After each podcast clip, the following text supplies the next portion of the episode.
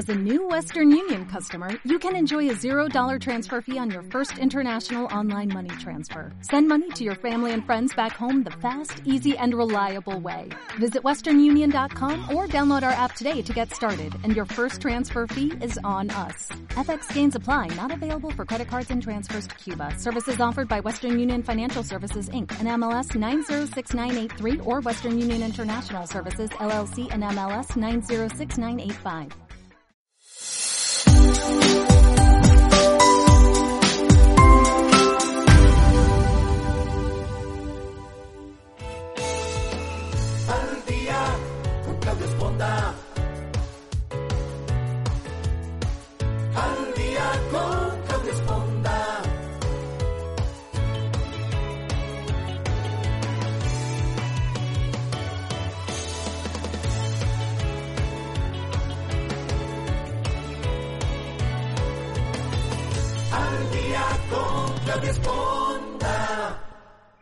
¿cómo están? Qué bueno que nos acompañan esta mañana nuevamente aquí en el programa Al Día.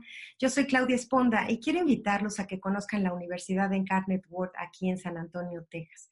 Ellos ofrecen becas competitivas, unos interesantes programas académicos, unas instalaciones extraordinarias. Si usted quiere conocer más acerca de esta universidad, si está interesado en cursar ahora sus estudios profesionales o conoce a alguien que esté interesado en ello, pues hágalo a través de la Universidad de Incarnate Word.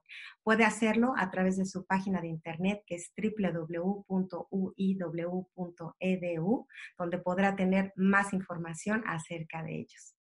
Aquí. Bueno, a toda la gente que nos escucha en España a través de Evox, un saludo, todo mi cariño.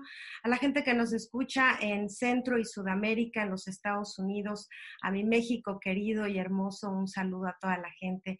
Y así, pues a lo largo y ancho de todos, de todos estos hermosos países que, que hoy estamos pues tratando de al- subir los ánimos, de elevar el espíritu, porque pues estamos muy cercanos a estas fiestas navideñas y pues tratamos con este programa un poquito de, de que se suban esos ánimos y que disfrutemos estas fiestas. Hoy estoy muy contenta de tener aquí en nuestro estudio digital a alguien a quien, bueno, he venido persiguiendo, no se dejaba alcanzar, pero ya por fin yo creo que se cansó y dijo, bueno, pues vamos a, vamos a ver quién es Claudia y este y finalmente pude contactar a Emilio Rugerio. Rugerio, lo dije bien, ¿verdad? Rugerio. Ru- Ruggerio. Ay, qué padre, No. sí. Siempre aprende uno algo bueno. Bueno, Emilio es un, es un tenor muy conocido, muy famoso, y la verdad es que quise traer este espíritu de, de Navidad y de talento con, con Emilio esta mañana para platicarnos un poquito de toda su vida, de toda su historia, y, este, y pues primero que nada darte, darte las gracias por, por estar conmigo, tú allá en Europa, siete horas adelantado, acá nosotros pues en la mañanita, pero muchísimas gracias, Emilio.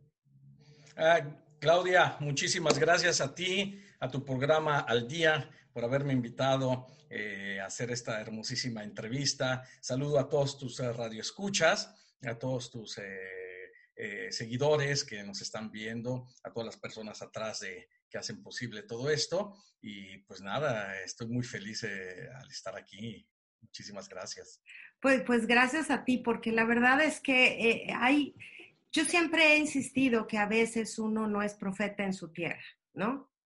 Este, se ha dado casos como el tuyo que pues te tenemos muy lejos y que la verdad pocas veces eh, los, que viven, los que viven en México tienen la fortuna de estar en contacto con todos esos talentos que, mexicanos que salen por todo el mundo a triunfar de una manera extraordinaria y que a veces pues no tenemos ese acercamiento con gente como tú. Entonces yo quisiera traerte un poquito a la gente que nos escucha en México, a la gente que nos escucha, a los hispanos que, que, que decimos, bueno, ¿dónde estamos todos esos talentos perdidos ahí por todos lados? Y pues traerte a través de, de, de tu historia, ¿no? Que nos platiques un poquito quién es Emilio, dónde creciste, que nos platiques de tu historia y de cómo llegaste a donde estás. Entonces, ¿por qué no empezamos de, de, dónde eres, Bueno, qué linda, que, esas palabras, que todo lo que dijiste fue algo muy hermoso. De verdad, muchísimas gracias. Pero antes de comenzar mi historia, quiero decirte que eh, lamentablemente, sí tienes razón, no, eh, somos, no somos profetas en nuestra tierra y en muchas ocasiones es, no es motivo... Eh, por las cuestiones políticas o algo por el estilo. No, no, no, eso no tiene absolutamente nada que ver. Todos tenemos el derecho de salir y hacernos eh, nuestra carrera, nuestro futuro en cualquier otra parte del mundo y eso es algo muy bonito. Eh, llevar también nuestra cultura y nuestro, nuestro amor en otras partes del mundo. Y, y bueno, empezamos con este con mi, con mi vida. Eh, puedes tú hacer un libro si tú quieres de, ah, sí. no, de mi vida. Te, te, estoqué, ¿eh? tengo varias cosas ahí que quiero platicar contigo. Sí, con todo gusto platicamos. Bueno, mira, yo nací el 9 de julio de 1900.com. Entonces, eh, y, mi madre viene de descendencia siciliana, mi padre 100% mexicano. Y a mí me dijeron, me comentaron que, que bueno, yo, nací, yo, crecí en dos culturas, italia, siciliana y mexicana, y, los, los sábados era pura familia en mi casa, pura familia de parte de mi madre y el domingo pura familia de parte de mi padre. Entonces yo crecí con dos culturas. Pero eh, crecí en un ambiente muy familiar, mi padre muy mexicano, para no decirlo eh, o, llamarlo el típico macho mexicano. Y mi madre, que no se quedaba atrás, era la típica macha siciliana, ¿no? O sea, dos, temperamentos, era, era una bomba en en casa, siempre, una bomba. En todo tipo, en todos, en, en todos los aspectos, era una bomba. Y yo crecí con eh, cuatro hermanos, tengo cuatro hermanos con mi, por, por parte de mi madre. Eh, somos cuatro, crecimos eh, juntos, naturalmente, en, una casa, en un departamento muy humilde, muy sencillo en la, en, en la Ciudad de México. En la Ciudad de México, en ah. las calles de Viaducto Piedad. todavía me acuerdo, Viaducto Piedad 316, Interior 4. Ay, a ver si no le ponen una placa ahorita afuera. pues fíjate que cada vez que voy a México me voy a pasear por ahí porque me, vienen los recuerdos de mi niñez. Eh, toda mi niñez ahí donde jugábamos en todo el edificio. Bueno, en, en ese edificio viene de ahí eh, mi historia de cómo yo salí, eh, mi talento del canto, porque en ese edificio vivía una chica muy hermosa, bueno, una niña muy hermosa, que se llama Yasmín, eh, rubia, rubia, rubia, eh, y, pues eh, el primer amor de, la infancia, ¿no? mi padre me enseñó a, escuchar desde niño, acercarme a la, a la, música de buen nivel. no la música clásica, pero sí la música de buen nivel. Yo escuchaba a Pedro Vargas, a, sí, a Pedro Vargas, a Pedro Infante, a Jorge Negrete, a, muchísimos artistas y dormía con los audífonos en el sillón porque mi papá le encantaba esa música. Mi madre le encantaba cantar porque, bueno, por su, natural, por su nacionalidad que le encantaba, ¿no? Y, mi padre cantaba en todas las fiestas, era eh, el, que llevaba a veces eh, la, animación en todos los lugares. Y eso, esas dos bombas de temperamento me la pasaron a mí. Entonces, yo desde niño, desde los cinco o seis años, yo escuchaba a Jorge Negrete. De hecho, mi primer artista quien yo idolatré y me encantó fue Paco Michel, eh, la música vernácula. Eh, después, mi padre me, invitó, me incitó a escuchar a Jorge Negrete, de quien yo me enamoré como un gran artista. Para mí, Jorge Negrete, yo a los siete años yo lo tenía en todos los lugares, a Jorge Negrete, fotos, siete, ocho, nueve años. Yo entre los nueve y diez, yo ya, ya había conocido todas sus películas de Jorge Negrete. Eh, mis hermanos me odiaban, ¿eh? me odiaban porque ellos querían que escucháramos Timbiriche, Menudo y todo eso, y yo los odiaba, yo decía, yo quiero ser como Jorge Negrete. Bueno, como a la, edad de los 9, 10 años, a esta chica rubia que te comenté, eh, yo fui a cantar, le llevaba serenata, me ponía mi sombrero, Ay, no te creo. ¿sí? Y, y esa es, es, una historia muy bonita porque ahorita ya de adultos, eh, que contacté a Yasmín, años, años después, eh, nos acordamos mucho de esas historias y ella le cuenta a sus hijos esas esa historias. Ay, qué hermoso. Es una cosa muy hermosa. Muy romántico, además. Su, esposo se muere de la risa cada vez que platicamos de esto, ¿no? Eh, porque yo le llevaba serenata a Yasmín eh, todos los días, todos los días como Jorge Negrete, al grado que Yasmín siempre se asomaba a la ventana, ¿no? Un día, eh, yo me acuerdo que ya me estaba yo poniendo mi sombrero y todo, y tocó la puerta la mamá de Yasmín. Y habló con que por favor ya. Sí, eh, pero yo, yo, yo escuché y escuché que, que la señora eh, le dice a mi mamá, no, su hijo canta muy bonito, todo esto, pero eh, todo lo hace todos los días y a la misma hora y la misma canción. Entonces yo lo pensé mal y yo dije, ok, a la misma hora y la misma canción no le gusta a la señora, entonces voy a cambiar. Entonces yo me acuerdo, porque esto mí me lo cuenta, que su mamá al otro día hasta respiró profundo porque dijo, ay, no llegó este cuate, no llegó a cantar. Pero a la media hora llegué, pero con otra canción. Entonces yo me acuerdo ay, que qué horror. dice su mamá que, que, hasta gritó, ¡ah, ya llegó otra vez! y con otra canción, y yo cantándole otra canción. Yo pensé, estaba yo chiquito, ¿no?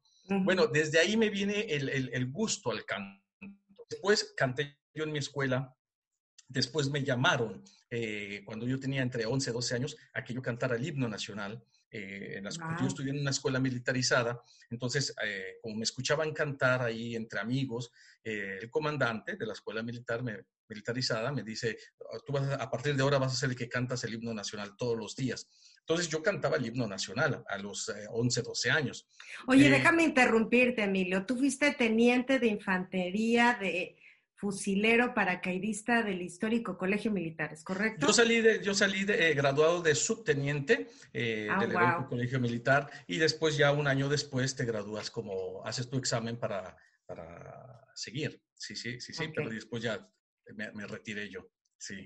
o sea, no es, que, yo salí con ese grado, sales con el grado de subteniente y después, un año después, eh, que haces el año de servicio, para agradecer los cuatro años de estudio, puedes hacer el, examen para diferentes eh, grados. Eh, ¿De alguna, alguna razón por la que estuviste en el, en el colegio militar? ¿Eras ¿Cómo no? yo, empecé desde muy niño, desde, las escuelas militarizadas, porque mi padre viene de esas, de esas, eh, ah, esas, instituciones. Entonces, para mí, mi padre fue el plus ultra, fue mi guía, fue mi, mi ejemplo a seguir, y no solamente mío, sino de todos mis hermanos todos queríamos ser como mi padre, llegar a tener eso, esos, esos, ese grado que tenía mi padre, llegar a ser lo que él, llegó a ser. Todo ese fue, era un sueño para todos, pero el único que lo logró hacer eh, fui yo, podríamos decirlo, eh, porque seguí yo los pasos de mi padre desde las escuelas militarizadas que me llevó mi madre, ella fue la que me metió al, ejército, ella fue la que me metió y ya cuando me quiso sacar, pues ya no pudo, ya, ya, me había gustado la vida militar y seguí. Pero como yo siempre he dicho y lo digo a mi hijo, Dios, eh, Dios sabe lo que hace y condujo a este tipo de cosas para, pues, a lo mejor para tener disciplina, tener carácter eh, y después me sacó de ahí mismo porque en la escuela militarizada, fue donde descubrí el talento del canto. Ahí fue donde descubrí el talento del canto y ahí fue cuando eh, los designios de, Dios fue el que me, me jaló para aquí, para, para, que estoy.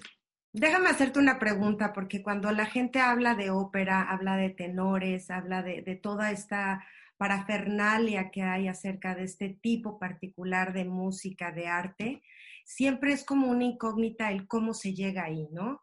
O sea, uno, uno ve cantantes de música pop de hoy, de tantos géneros, y como que uno dice, bueno, es normal porque tienes esa influencia, pero ¿cómo alguien decide que además de que tiene buena voz, por lo que veo eres muy romántico, de que, de que ya traías ese, ese background de, de la música, irse por algo que, que particularmente en México no es algo muy popular, muy común, y, te diriges hacia la ópera? ¿Cómo, cómo llegas a ese brinco?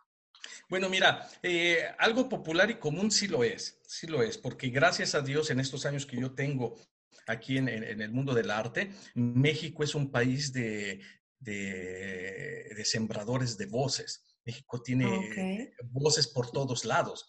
México exporta voces, que, que ahí viene otra parte que, que podríamos decir, una cosa es que tengas la voz, que tengas el talento y otra cosa es que lo llegues a educar o tengas buenas escuelas, buenos maestros. Eso es otro tema. Pero México es, eh, eh, México se reconoce en todo el mundo por las mejores voces, porque tienen el, color bonito, el romanticismo. El Cuando canta un mexicano es algo es dulce en los, en los oídos. ¿eh? Eh, eso te lo digo por los comentarios del mundo. El mundo siempre dice, un mexicano es el romanticismo en pies. Pero ahora viene la parte de la escuela, de la parte de la técnica, sí es cierto. Eh, mira, es un, esta es una carrera muy dura. La carrera de la ópera, del canto lírico, es, es una carrera que se necesita mucho sacrificio, mucha disciplina, mucha dedicación y mucho carácter. Si uno no tiene esto, fracasa de inmediato, aún teniendo el talento, porque eh, es una carrera donde eh, tus sentimientos, tu vida se va a tener que exponer sola. Tú vas a tener que hacer la carrera solo. Los golpes, eh, los golpes de la vida las vas a recibir tú y muy duras.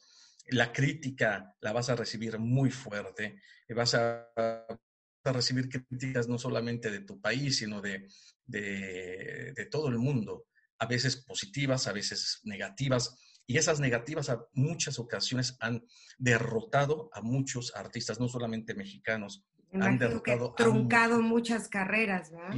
porque no tienen el carácter de, de, aceptar tan fuertes críticas de directores de orquesta, de la prensa, de los amigos, de los enemigos. Y entonces, cuando uno no tiene ese carácter de, saber aceptar, aprovecharse de las críticas, que eso nos ayuda mucho, si uno no tiene esa fuerza mm, eh, espiritual, física también, entonces se derrota. Eh, cae de inmediato. Y yo he conocido a muchos colegas que, que terminan la carrera eh, desmoralizados completamente, o se regresan a sus países, o se dedican a otra cosa, cambian de carrera porque no les fue bien, porque la gente no los aceptó. Ese es otro tema. Eh, y entonces, esta es una carrera muy difícil, muy difícil. No se Cuéntanos alguna experiencia que, que, haya sido este parteaguas que dijeras, a pesar de esto, voy a continuar. Sí, sí, mira, yo eh, te, te, repito, será porque yo estudié en las escuelas militares. Sí, yo creo que tiene que ver. Sí, sí, sí, en, las escuelas. Eh, mira, algo curioso, yo estaba viniendo hoy con mi hijo que compramos el árbol de Navidad y a mí, a mi hijo y a mí nos gusta platicar, le encanta platicar conmigo de mi vida. Entonces, él, él ahorita está en un, en un estrés de, porque tiene que hacer sus exámenes y todo esto, ¿no? Entonces yo le decía, yo, yo, yo, yo, yo te entiendo, hijo, yo te entiendo, le decía, porque yo también fui estudiante. Y las escuelas militares eran eh, muy fuertes eh, al aprender. Tienes que estar en un en un, en un estatus, porque eres del, del, colegio militar o eres de la escuela militarizada. Somos el, la elite. Entonces tienes que tener un estatus de, de, calificaciones de nivel cultural. Y le platicaba yo a mi hijo, porque está haciendo su examen de química, y está en un estrés porque tiene que aprender. Yo le dije, yo me acuerdo que exactamente en tu edad, esa entre los 14 y 15 años, eh, en el examen yo reprobé. Yo, yo saqué cuatro. O sea, aquí se califica del 1 al 10, no, no como en México que es de 10 a, a, a 0, que te dice, sacaste 5 reprobado. No, aquí es de, si sacas 1 es como si fuera 10. Entonces yo saqué 4 en el examen, que sería como 5 o 6. Entonces yo había reprobado, le decía yo a mi hijo. Y el maestro, que era de la escuela militarizada, nos tomó a los que reprobamos y dijo, bueno, miren, eh, tienen dos opciones. O hacen nuevamente el examen en dos días, pero les van a bajar puntos por sus medallas, o lo hacen de inmediato, pero les vamos a meter una inyección que se llama Einstein, inyección Einstein, de, Albrecht Einstein. Y yo dije, bueno, yo sabía que era esa, esa, inyección, que es alcohol con agua. Entonces te la inyectan y te, te quema la pompa, la popota. Ay, nunca había oído eso. Sí, sí, sí, son, son, son cosas de las escuelas militares, las formas tan, tan, las formas mágicas para, para aprender y hacer activar el cerebro. Entonces me inyectaron tan fuerte que me ardió toda la pierna y, y, nos dijo el maestro, órale, siéntense y hagan otra vez el examen. De ese cuatro que yo saqué, yo saqué uno. O sea, aprobé, aprobé el, examen. y agarra el maestro y dice, ¿ya vieron cómo sí funciona? ¿Cómo sí es mágica esa Entonces mi hijo se empieza a reír hoy todo esto, ¿no? Eso, eso, eso. Bueno, como te digo, yo le decía a mi hijo, esta disciplina que yo aprendí, a darte un chance, a seguir adelante, a pelear, a no, a no derrotarte por cualquier crítica, por cualquier cosa, eso lo aprendí yo de la escuela militar. Entonces, a lo mejor por mi carácter, que es muy agresivo, muy, un carácter muy eh, decidido, ¿no? Muy, muy enfocado, típico, Típico de un militar. Eh, entonces, esto me ayudó a mí. Yo tuve, yo no te puedo decir que todos mis 25 años de carrera fue, fueron gloria. Eh, ningún cantante te lo puede decir. Tuvimos, al menos yo, tuve muy buenos momentos y medios momentos y bajos momentos y vuelves a subir. Y, pero eso, esos bajos momentos, tienes que ahí aprender de esos bajos momentos. Tienes que aprender qué es lo que te están diciendo, por qué te lo están diciendo, qué es lo que te falta. Y si uno pues, tiene que hacer pausa, pues lo hace y se pone a estudiar y a prepararse. Pero si uno siempre quiere estar escuchando, tú, eres el mejor, tú eres el bonito, tú eres el que lo haces todo. Es, tu mamá, ¿no? Vas a poder hacer. Nunca lo a y solo tu mamá. Solamente tu mamá, tu abuelita, exactamente. Y, y, yo conozco a muchísimos, a muchísimas personas que, que, se han caído derrotados, han caído totalmente derrotados. Por eso, yo te puedo comentar una eh, que me pasó. Eh, es que, es, que, es que hay muchos factores, eh, hay muchos factores. Mira, yo por ejemplo, yo tuve una vez una audición muy importante en, en, una casa de ópera, donde yo iba muy bien preparado, de verdad, yo iba muy bien preparado, y, pero no me tomaron. Y eso, eso desmoraliza a tantísimos artistas, que va uno a hacer su audición, a presentarse al teatro y, canta perfecto, porque en ocasiones nosotros los cantantes grabamos nuestras audiciones. Y yo la grabé y yo dije, bueno, yo nunca fallé. Todo estuvo perfecto, bien entonado, mi voz estuvo, es, yo me sentí pero súper. Pero a lo mejor los, las personas del jurado no era su día de ellos estaban o enojados o molestos o agresivos y, este, y, y, no les caíste bien. Claro, eh, a lo mejor fue ese momento. Exactamente. Y lo más curioso es que al próximo año me vuelven a invitar y yo iba no muy bien preparado. Yo no iba muy bien preparado y me tomaron y yo, yo hasta dije, cosa curiosa, todos se quedaron, wow, qué fantástico, me encantó. Y, yo dije, pues yo no me sentí, yo fallé en dos partes, pero, pero pues, ¿no? Nunca se sabe, nunca se sabe. Eso, eso, nunca se sabe. Entonces, todas estos sube y baja es un desgaste no solamente psicológico, sino también físico, porque uno tiene que viajar a donde tiene que hacer su audición, se tiene que preparar días antes, tiene que pagar su pianista para estudiar, eh, son muchos factores que desgastan al artista y uno tiene que tener esa fuerza física y psicológica para poder afrontar todo esto. Y Finalmente, creo que es como cualquier carrera, pero hay carreras que estas, digamos, que son más solitarias, ¿no? Estaba yo leyendo que, que, estuviste en la Escuela Nacional de Música de la UNAM. Ahí es donde empezaste a tomar clases propiamente de ópera, ¿es correcto? Así es. Y, ahí viene el tema de la escuela militarizada, porque yo estaba, yo todavía, eh, yo ya estaba, no, perdón, yo ya estaba en el colegio militar. El chiste es que en, la escuela militar eh, eh, existe el coro del ejército. Y yo no estaba dentro del coro del ejército, yo tenía otra visión, yo, no quería ser cantante de ópera, olvidémoslo. Me gustaba cantar, conocía todas las canciones de Jorge Negrete y todo esto, pero yo no quería ser cantante de ópera para nada yo tenía otro concepto del arte. Porque cabe, cabe aclarar que Jorge Negrete era cantante de ópera, ¿no? Naturalmente, naturalmente de... Nadie sabe, todo el mundo cree que cantaba con el sombrero de charro, no, él era cantante de ópera. No, y no solamente él, todos los cantantes de anteriores, Pedro Vargas, ah, claro. era cantante de ópera, cantó óperas en Bellas Artes. El mismo Antonio Aguilar cantó, empezó como cantante de ópera y de hecho cantó en Bellas Artes el Elixir de Amor. Eh, el mismo Antonio Aguilar, todos, todos, Pedro Infante también tomó clases de canto operístico, todos los artistas en ese tiempo estudiaron ópera, todos.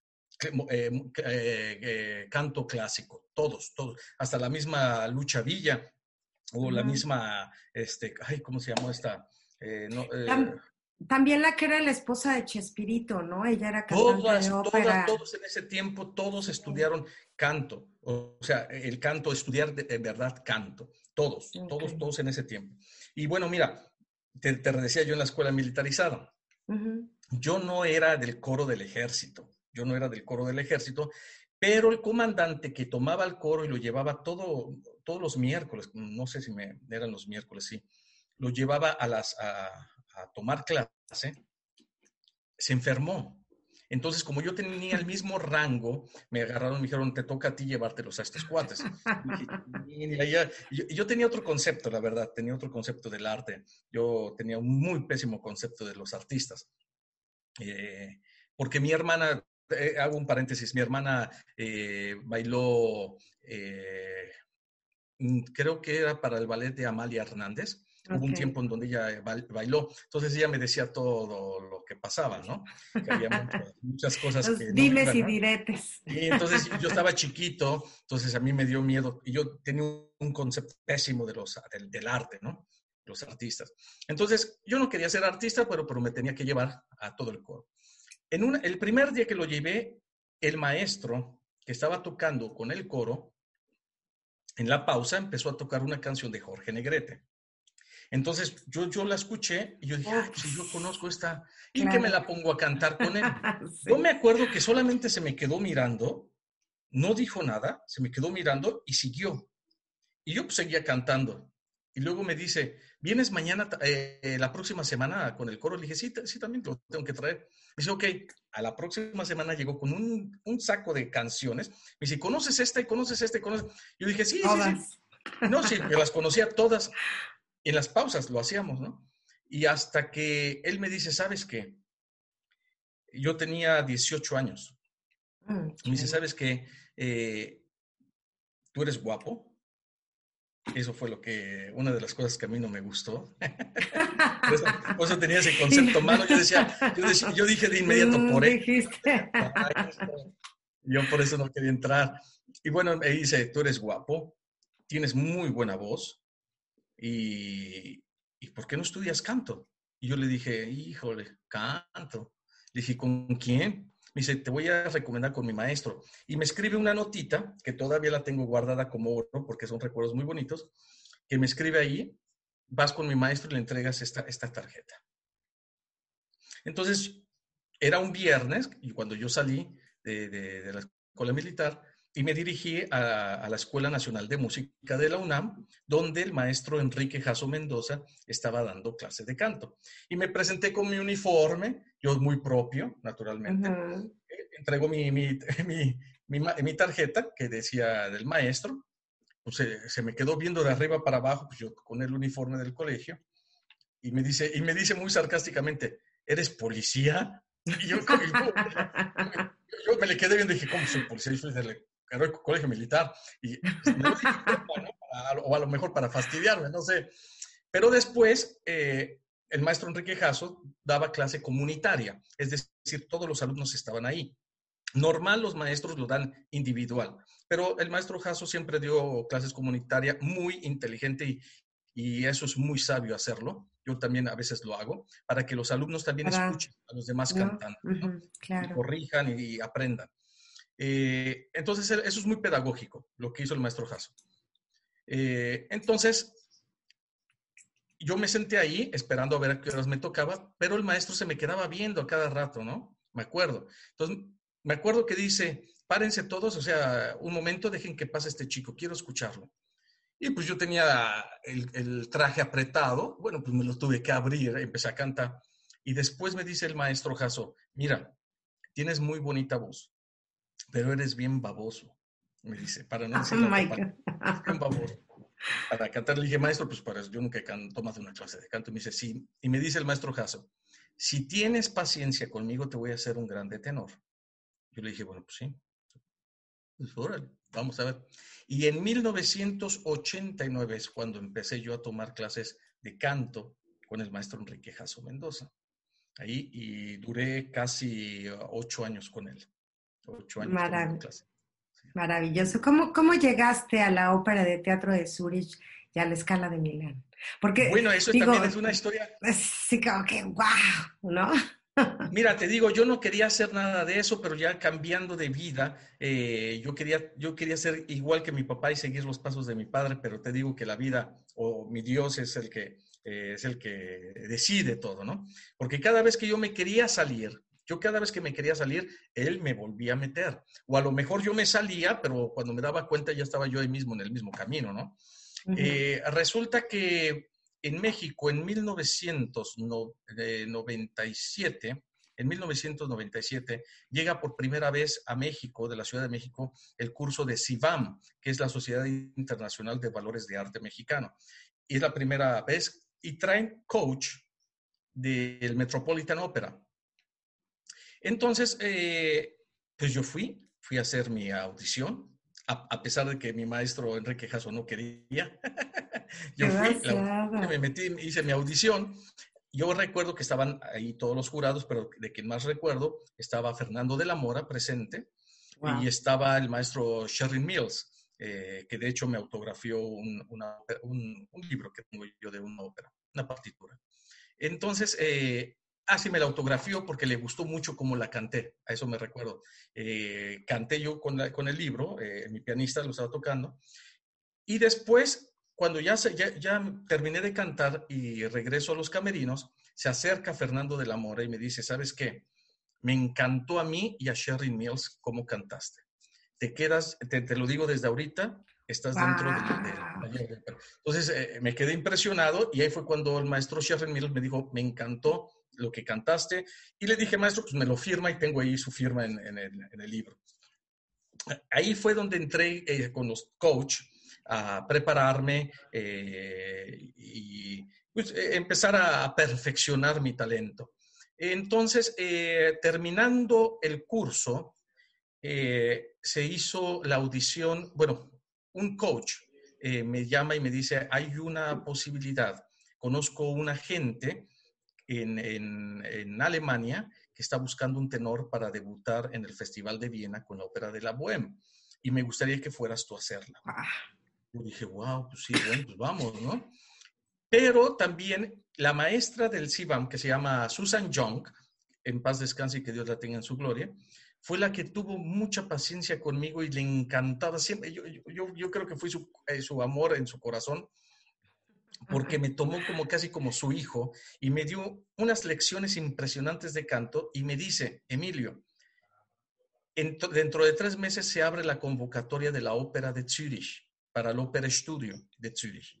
Quiero que vayas y la audición va a ser en Nueva York. Entonces yo le dije, eh, maestra, yo en realidad no tengo dinero para pagar un boleto de avión.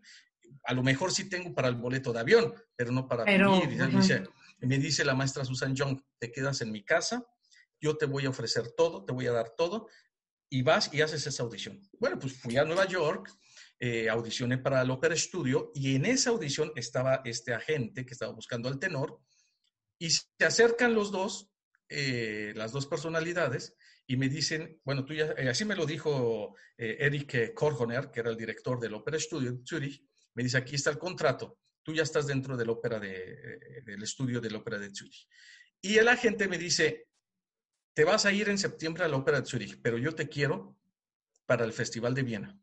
Primero haces el Festival de Viena, que es mayo, junio y julio, y después te vas para Zurich. ¿Quieres o no? Naturalmente quiero, ¿no? O sea, ¿cómo le vas a decir que no? Y yo dije, sí, ¿cómo no? Entonces, regreso a México, le digo a Susan, y Susan pues brincó de alegría. Dice, yo sabía que ibas a tener éxito allá, te iban a tomar de inmediato. Y preparé todo y en 1998, en mayo de 1998, es cuando llegué por primera vez, primera vez a, Europa y debuté con la ópera de, de, la Bohème aquí, que de hecho, de hecho está eh, el intendente del Festival de Viena, eh, me contrató posteriormente por muchas otras producciones y hay un video en YouTube que, que es el, la entrevista con él y habla de mí, habla de mí, este, solamente de mí, de cómo llegué, cómo me conoció, cómo supo de mí, este agente le habló y, eh, eh, fue, una, fue un espectáculo para mí enorme llegar a, debutar. Yo nunca había cantado en México y hasta la fecha no he cantado en México. Y yo de México eh, de, mis estudios brinqué a Europa. Entonces, toda mi carrera la hice en Europa. Es en Europa. Sí, entonces, de, lo que fue mayo, junio y julio, fui, debuté internacionalmente en Europa y después me fui a la Ópera de Zurich, donde, donde en la Ópera de Zurich tuve la oportunidad de cantar con muchísimos, muchísimos grandes artistas, entre ellos Plácido Domingo, entre ellos conocí al maestro Francisco Araiza, que ahí fue cuando él me tomó como su alumno. Eh, eh, canté con las, más, eh, con las estrellas más grandes de la ópera. Lo más chistoso, eso es algo que a mucha gente no lo entiende, Muchos dicen, sí, habrás cantado como alumno. No, no, no canté como alumno, porque por suerte o por fortuna, para cantar en la ópera de Zürich, aún siendo alumno, te hacen la audición. Y si no te aceptan, no te aceptan. No es de que ahí lo tienes que hacer, no. Si te dicen no, no, y te dan contrato. O sea, y te pagan. No te pagan como un grande solista, pero te pagan. Entonces ya no, ya no eres como, como estudiante, estás ya haciendo tus, tus primeros contratos. Entonces yo tuve la, la, fortuna de no hacer partiquinos. Partiquinos son pequeños lugarcitos que nada más dices, ah, Ah, ok. Ya tenía, yo tenía ya segundos roles grandes donde tenía que salir casi siempre en el escenario, en ensambles, y me dirigieron grandes directores de orquesta. Eh, ahí conocí a muchísimos artistas. Y ahí fue cuando volví a ver, después de muchos años, volví a ver a Plácido Domingo por primera vez. Ahorita quisiera que nos platicaras esa historia de Plácido que me parece maravillosa, pero antes que nada sí quisiera, porque me estoy envolviendo en todo lo que estás contando, estoy así como quiero saber más y, y, me, y me llama la atención que para un cantante de ópera como tú, tiene que ser ese reto de enfrentarte de repente a grandes escenarios, a, gente que nunca en tu vida habías visto, que no es alguien con el que convives todos los días, a tener que aprender idiomas, a viajar a otros países, a enfrentar unas culturas totalmente diferentes a la tuya. Eres un chavito de 18 años, ¿no? O sea, nunca habías ido a Europa y de repente estás en Nueva York y de repente te contratan en Alemania. O sea, ¿cómo se da toda esa envoltura? ¿Es la, la energía, era la pasión, era que tú decías, yo sé a dónde voy a llegar o, digamos que te arrastró la ola y gracias y afortunadamente para todos nosotros te llevó a un buen sitio. Yo digo que es la segunda, ¿eh? Yo digo más bien que es la segunda. Porque mira, cuando uno está joven, como decimos, estamos chavos, eh, no nos da miedo. No nos da miedo y nos vamos a la aventura. Y si nos tenemos que ir de mochila al hombro, pues nos vamos, ¿no? Y yo nada más te digo una cosa, te puedo contar una cosa. Cuando yo llegué cuando yo llegué a Europa, eh, de, México a Europa, a debutar en Viena, pues yo llegué como artista, como el solista, te dan tu hotel, te dan todo. Pero ya después, cuando me fui a Zurich como estudiante de la academia, eh, yo llegué a Zurich con nueve maletas, con, con, toda mi vida, nueve maletas, porque yo sabía que ya, ya de aquí ya no me movía. Y mis primeras noches, mis dos primeras noches, viernes, sábado y domingo, que pasé en Zurich, la pasé en el suelo en la casa de una grandísima amiga eh, que yo la considero mi amiga porque me dio asilo, eh, mexicana. Eh, nunca me conocía, pero yo me contacté en, Facebook, pedí, pedí, ayuda porque hubo un problema de organización en la ópera y, se les olvidó que, me, que yo llegaba. Entonces no tenían dónde hospedarme. Entonces yo pedí ayuda y una, una, una, compatriota mexicana me dice, ven a mi casa, yo te la ofrezco, no tengo mucho lugar, pero lo poco que tenga es tuyo. Entonces yo me acuerdo que me, que me ofreció muy gentilmente su sofá, pero pues eh, la pasé un poquito incómodo. Y yo me acuerdo que bajé, bajé, bajé los colchones del, del sofá al suelo y mis dos primeras noches las pasé en el suelo. Entonces, este, pero necesitas ese, ese coraje, como te digo, ese, ese deseo de decir, yo vine aquí, de aquí no me muevo, yo, yo vine aquí a, a ver qué pasa y, y, los retos los acepto, ¿no? ¿Y nunca regresaste? Mira, mi madre me dijo cuando yo salí de México con este sueño, eh, en 1998, mi madre me dice, no quiero que regreses a México si no eres nadie. Wow. y no regresé a México, no volví a México, no volví a México hasta, eh, en el, hasta el 2000, hasta el 2004.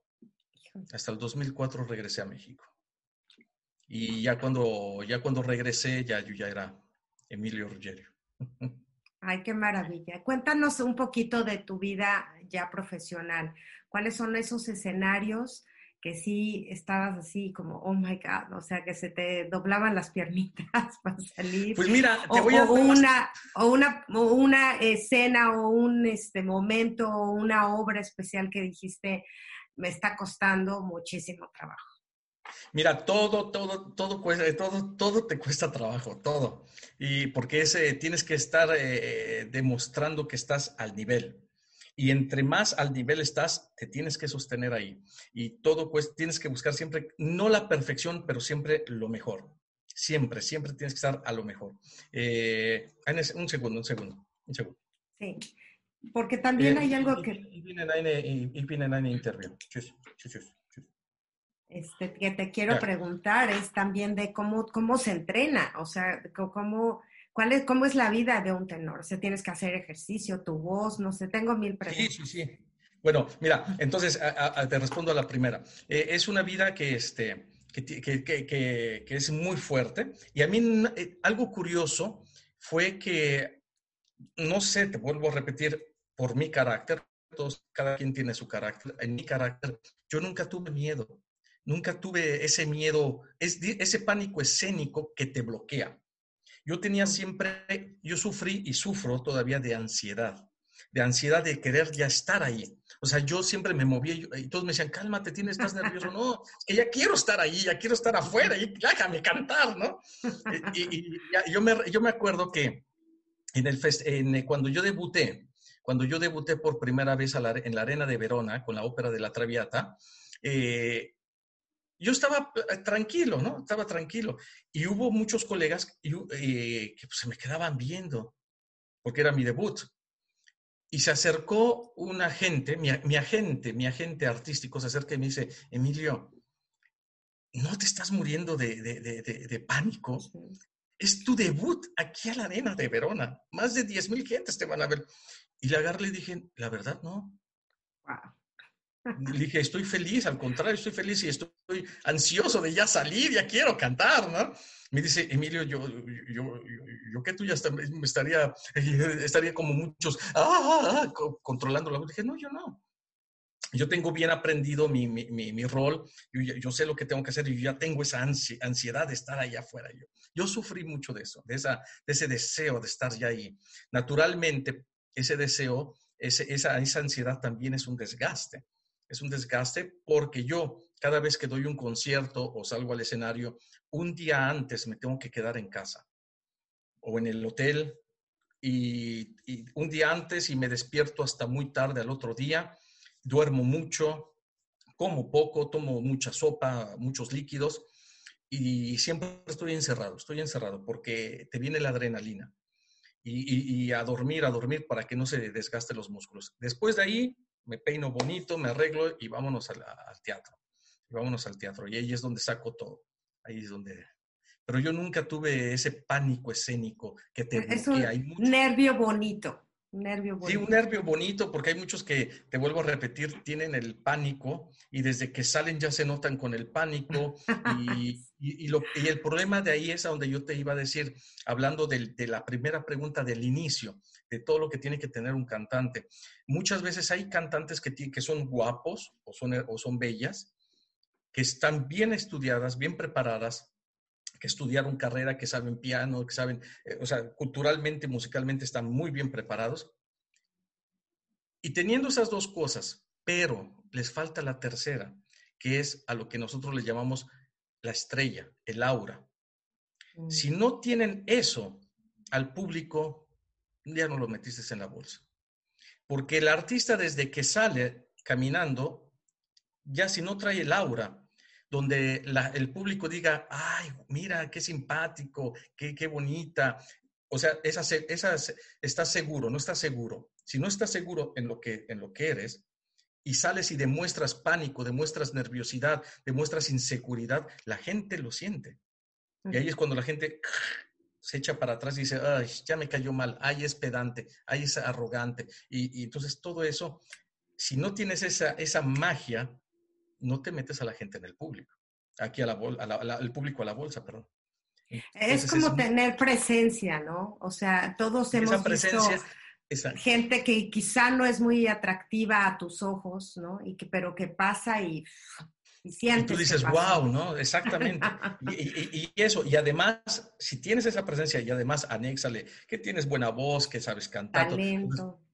Entonces, exactamente, entonces ya vas para arriba, ¿no? Pero es bien importante esa seguridad, esa chispa. Y, y esas, yo creo que eso fue lo que me ayudó mucho, mi, es mi seguridad que yo traía, que cuando yo salía al escenario decía, yo, yo sé lo que tengo que cantar y cómo lo tengo que cantar, y esa seguridad la transmitía. Y la gente hasta el día de hoy eh, está feliz conmigo, está feliz conmigo, naturalmente. Déjame confesarte, Emilio, yo soy una neófita, neófita en cuestiones de ópera, ¿no? No tengo nada y yo creo que hay mucha gente que como yo pues no tiene todo este bagaje cultural que tú obviamente por tu profesión lo tienes. Pero me, me da la idea que para ser un cantante de ópera no solo necesitas, como tú mencionas, talento, no solo necesitas voz, necesitas tener habilidad para aprender otro idioma, necesitas ah, de alguna manera eh, eh, involucrarte en cuestiones histriónicas como ah, actuación, porque pues no sales a cantar y ya, ¿no? Sales a actuar y a interpretar toda una pieza y todo el contenido emocional que tiene, que tiene una obra. Este, tú has tenido que incursionar en todo esto, ¿qué, qué idiomas hablas? Qué cursos de actuación tomaste, este, cómo, cómo modulas tu voz, qué clases de canto tomas. O sea, quiero que nos metas un poquito para que la gente que no esté involucrada en el arte se enamore y a, a través de este programa también pueda tener ese interés por conocer más acerca de lo que tú haces. Bueno, mira, yo siempre he dicho, y esa pregunta también la respondí hace muchísimos años, eh, referente a la, ópera. Y yo siempre dije que la ópera, como el béisbol, son las reinas. Eh, eh, el béisbol es el, rey de los deportes y, y, la ópera es el rey de la cultura. Porque así como en el béisbol, todo, todo está dentro de ahí, reflejos, correr, hacer, o sea, por eso se llama el rey de los deportes, todo está ahí. Aquí también en la ópera, en la música clásica, todo está ahí. Está ballet, está historia, está música, está actuación, todo está dentro. Por eso el artista, el que estudia la, eh, carrera de cantante de ópera, eh, se tiene, se tiene que, eh, ahora sí como decimos, se tiene que poner a estudiar. tiene que aprender todo, todo, todo, todo lo que pueda, todo lo que pueda, desde idiomas, desde actuación, desde deporte, desde historia del arte, eh, todo, porque en la ópera todo está ahí. Por ejemplo, cuando, por, ese motivo yo también estoy en contra de las puestas en escena modernas, porque eso ya no es cultura, ya eso ya es, eh, eso ya es muchas veces lo que era del, del, director de escena. Pero eso, ¿cuáles son estas muestras? ¿A qué te refieres?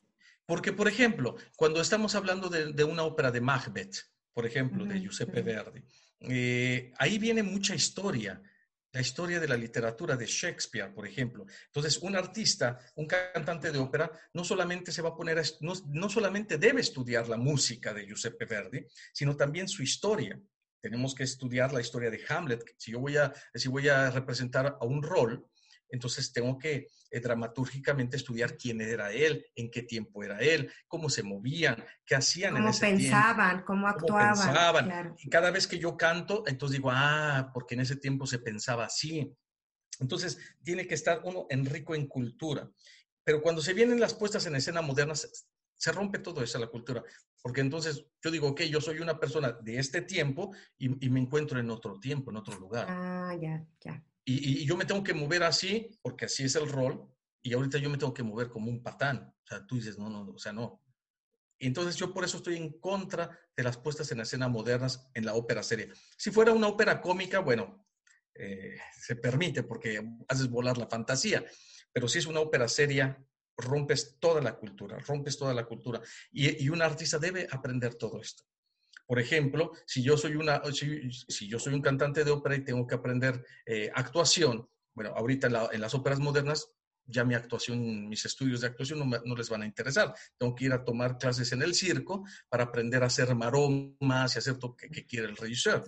Entonces uno dice, no, no, no, o sea, yo por eso no estoy, no estoy de acuerdo en las, en las escenas operísticas de modernas porque son una tontería. Pero hablando de, cómo se tiene que preparar un artista, es, eh, tiene que ser rico en cultura. Tiene que tener una cultura abierta, aprender todos los idiomas que sean posibles para, para poder eh, interpretar. Por ejemplo, si yo voy a cantar Romeo y Julieta, bueno, entonces yo me voy, eh, si puedo ir a Verona, me doy una vueltecita en Verona, me empiezo a ambientar, empiezo a pensar quién eran los Capuletti, quién eran los Montecchi, cómo se pensaba, cómo se movían, voy a la casa de Julieta y, veo, y, me empiezo a enriquecer, a enriquecer. Y luego hablar el italiano, hablarlo lo, mejor que se pueda, o hablar un idioma, si es en francés, en alemán, en todo, todo esto todo esto. Y ah, ¿Cuántos idiomas hablas, Emilio? Bueno, eh, yo hablo el italiano maternamente porque es parte de mi, ah, claro. familia. Hablo el francés, hablo el, alemán porque vivo aquí ya desde 25 años. Eh, el inglés solamente para comunicarme y a veces mejor uso el Google porque bueno, ya, ya era too much, ¿no? Sí, sí, sí, porque de hecho yo no lo utilizo mucho el inglés. El inglés, eh, yo toda mi vida casi la hablo aquí eh, los idiomas eh, de aquí de, Europa más cercanos, que es el francés, el italiano y el alemán. Es son los idiomas con los ¿Has cantado óperas en inglés? No existe óperas en inglés. No, ¿verdad? Sí, sí, existe, existe. Estaba yo así como italiano, alemán. Eh, lo que es el italiano, alemán y el francés son las óperas más comunes, podríamos decirlo. Ahora digo, pues ya se nos está terminando el tiempo, pero yo quisiera que nos platicaras un poquito. O sea, eres, eres un encanto para tener un mil y un historias. Hay una historia que tienes con, con este eh, Plácido, Domingo, maravillosa, que me gustaría que, contáramos al final, pero antes yo sí, sí quisiera que hablaras un poquito de cuál es tu relación hoy con México, cómo, cómo te sientes como mexicano viviendo después de tantos años en Alemania, este, tratando de, sé que eres apasionado de lo que es México, entonces que nos involucrar rápidamente un poquito en cuál es esta relación que tienes hoy con México, ya sea espiritual, emocional, fraternal o, como representante de un mexicano triunfando en el mundo. Bueno, mira, eh, yo desde niño, como te dije, por parte de mi padre, que era militar, yo siempre tuve ese amor a, mi país y luego teniendo esa, esa, esa idea de Jorge Negrete, el charro mexicano, yo siempre dije, yo quiero ser mexicano, o sea, eh, eh, nacionalista. Y, teniendo esa, esa mentalidad me llevó a amar mucho a mi país, a pesar de que yo también tenía mucha, tengo mucha relación con, con, Italia y también soy muy apasionado de, de, las cuestiones políticas en Italia. Posteriormente, eh, viendo la vida de mi padre, eh, estando eh, en, las Fuerzas Armadas, yo veía, yo, yo viví propiamente en mi familia lo que es la corrupción y el abuso de poder, porque, bueno, yo lo veía, mi padre con un rango muy importante, yo veía como todos los policías no le hacía nada y como decía exactamente, ¿no? No, no, no, a, él no le pedía nada, al contrario. Entonces yo veía... Ah, claro. Yo, llegué a ver tantas cosas, yo llegué a ver tantas cosas, eso del charolazo. Eh, yo sé por qué se le dice el charolazo, porque en ese tiempo eh, las identificaciones eran de metal. Entonces, o sea, mi papá, sí, exactamente, eran, unas placas de metal con la foto grabada y todo, entonces daban el charolazo, ¿no? Por eso se le llamaba el charolazo. Entonces, mi papá sacaba la charola, que, decía el ejército, y todos, no, pues pásele, ¿no? Y podía hacer lo que quisiera, pasarse altos, ofender, e, e, e, era una cosa horrible. Y también las amistades, de el amigazo, el compadrazgo todo lo que termine en asgo, eso también yo lo viví hasta el final. Pero el amor a mi país siempre lo tuve desde que la ayuda, mejor dicho, la ayuda eh, a, mi país. La adopté cuando yo tenía exactamente 14 años y yo formaba, de la escuela militarizada, yo formaba parte también del grupo de los Boy Scouts.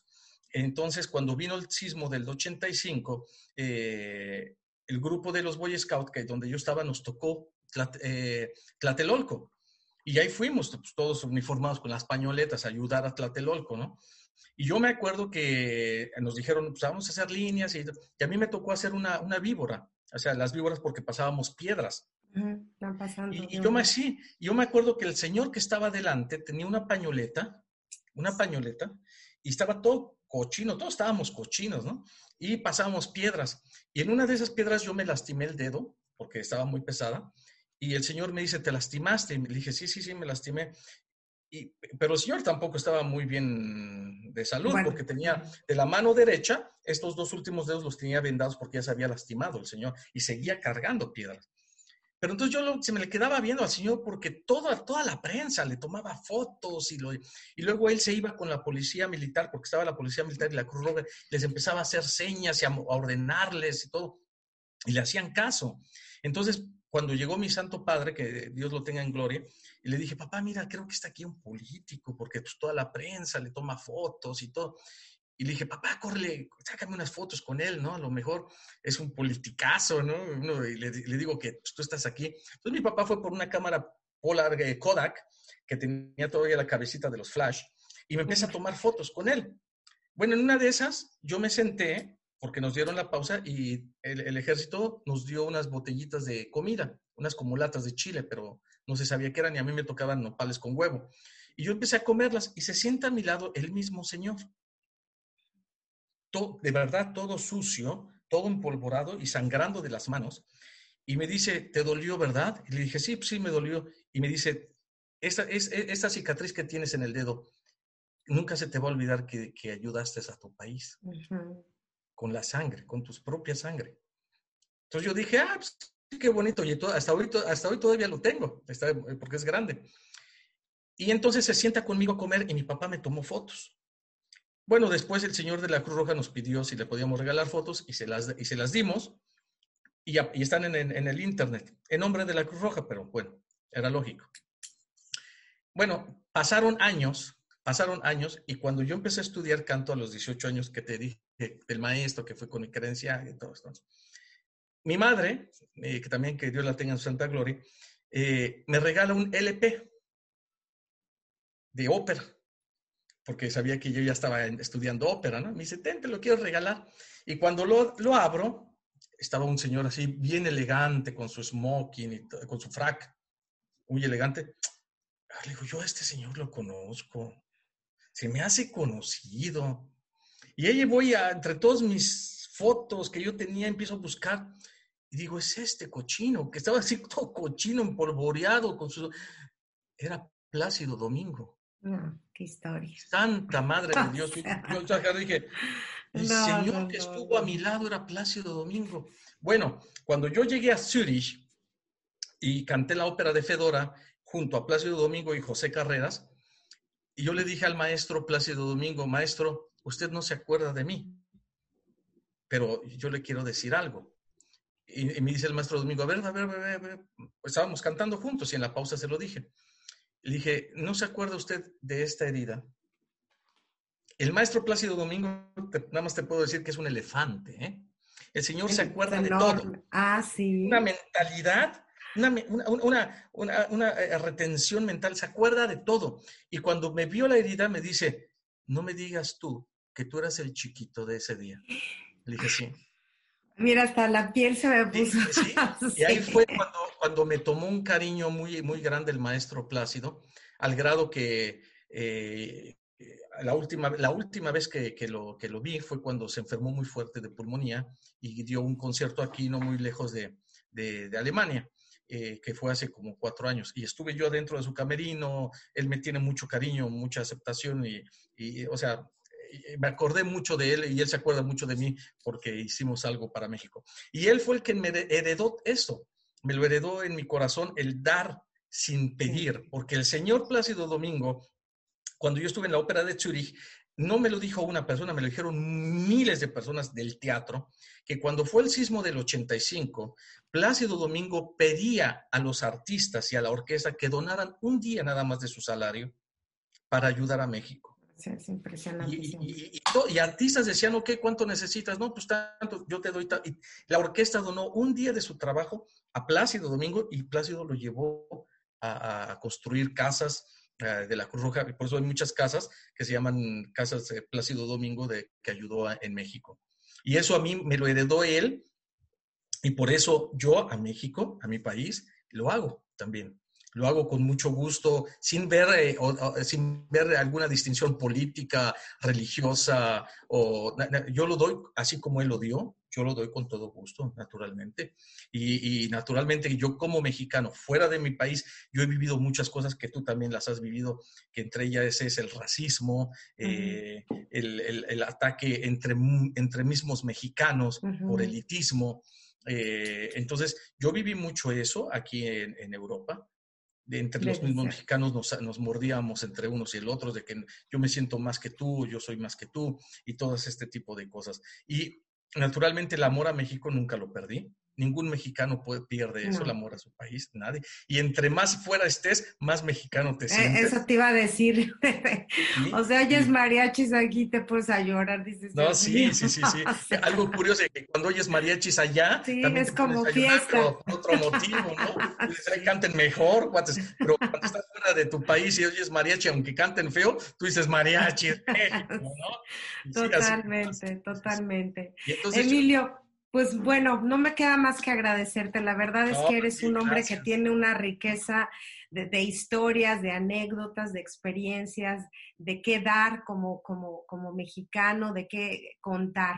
Este, yo nada más quisiera un minutito porque no quiero dedicarle mucho a esta situación, pero sé que recientemente hubo una situación, tuviste un video que se hizo viral porque hablaste con el presidente Calderón y le dijiste sus cuatro verdades y bueno, se hizo merequetengue y la gente y la prensa te ha este, difamado y, y hay abogados y bueno, se hizo así como que un gran situación. ¿Qué, es lo que sientes ahora en este momento, en esa situación que, estés que estás viviendo con toda esta este, cuestión de, acoso y de, temas que, de alguna manera pues son incómodos, ¿no? Sobre todo para alguien que ha estado en un nivel de arte de otro nivel emocional y espiritual.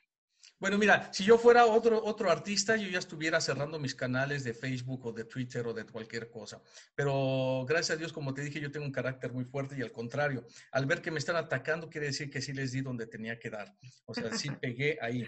Eh, porque lo más curioso es que cuando yo vi al señor Calderón, eh, no lo ofendí, no le dije nada, no lo insulté, sino al contrario, nada más le dije, le dije lo que, lo que yo sentía y lo, como yo lo veía y muy educadamente. El señor se molestó, pero lo más chistoso de todo es que el señor eh, hizo todo lo posible en el avión para que ese video que yo saqué se borrara, que no existiera, porque él no quería que nadie supiera que andaba volando, nadie, que, que estaba haciendo sus viajes, él no quería, pero como siempre sus, sus, seguidores, como son muy inteligentes, eh, me hicieron lo contrario, lo que él no quería. Hicieron viral ese video, empezaron a insultarme, exactamente empezaron a insultarme para eh, distraer el objetivo que era la crítica que se le hizo al señor Calderón. Mm, Entonces agarraron para distraer a la gente, empezaron a atacarme de que su carrera es negativa, su carrera no es cierto, puras mentiras y todo esto, ¿no? Eh, eh, bueno, al, contrario, me hicieron mucha publicidad, se los agradezco mucho, porque yo cuando fui a México fui a celebrar mis 25 años de carrera internacional en un concierto de la IMER, en el Estudio Mexicano de la Radio. Eh, Ay, yo ahí trabajé. Ay, sí, imagínate. yo fui para eso y, y, yo, yo lo iba a hacer muy sencillo, muy humilde, para los que me conocieran, pero pues ya ellos me dieron una publicidad enorme que ya todo México me conoce y, también en el extranjero. Entonces yo dije, qué buena onda, estos cuates son la mejor publicidad que puedo tener.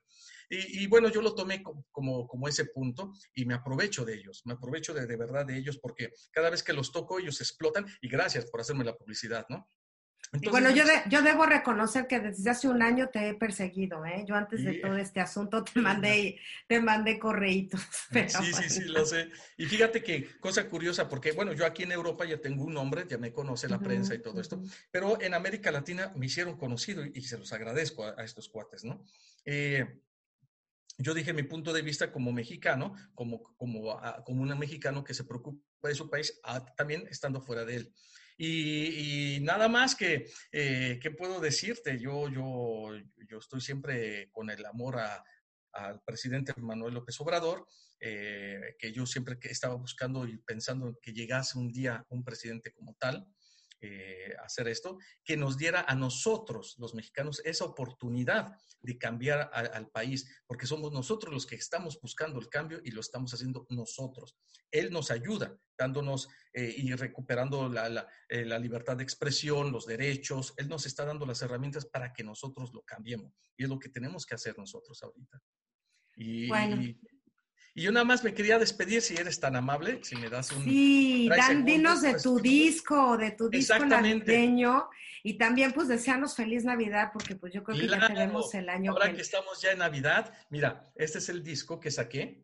Ajá. Y, y, aprovechándome de, de, la ayuda, del ejemplo que me dio Plácido Domingo, eh, yo todos estos discos los estoy donando para cosas benéficas. Eh, ayudé, por ejemplo, en las primeras acciones de, del COVID a mucha gente que no tenía para pagar sus mascarillas, tanques de oxígeno. Yo pagué sus, sus, eh, sus cuentas.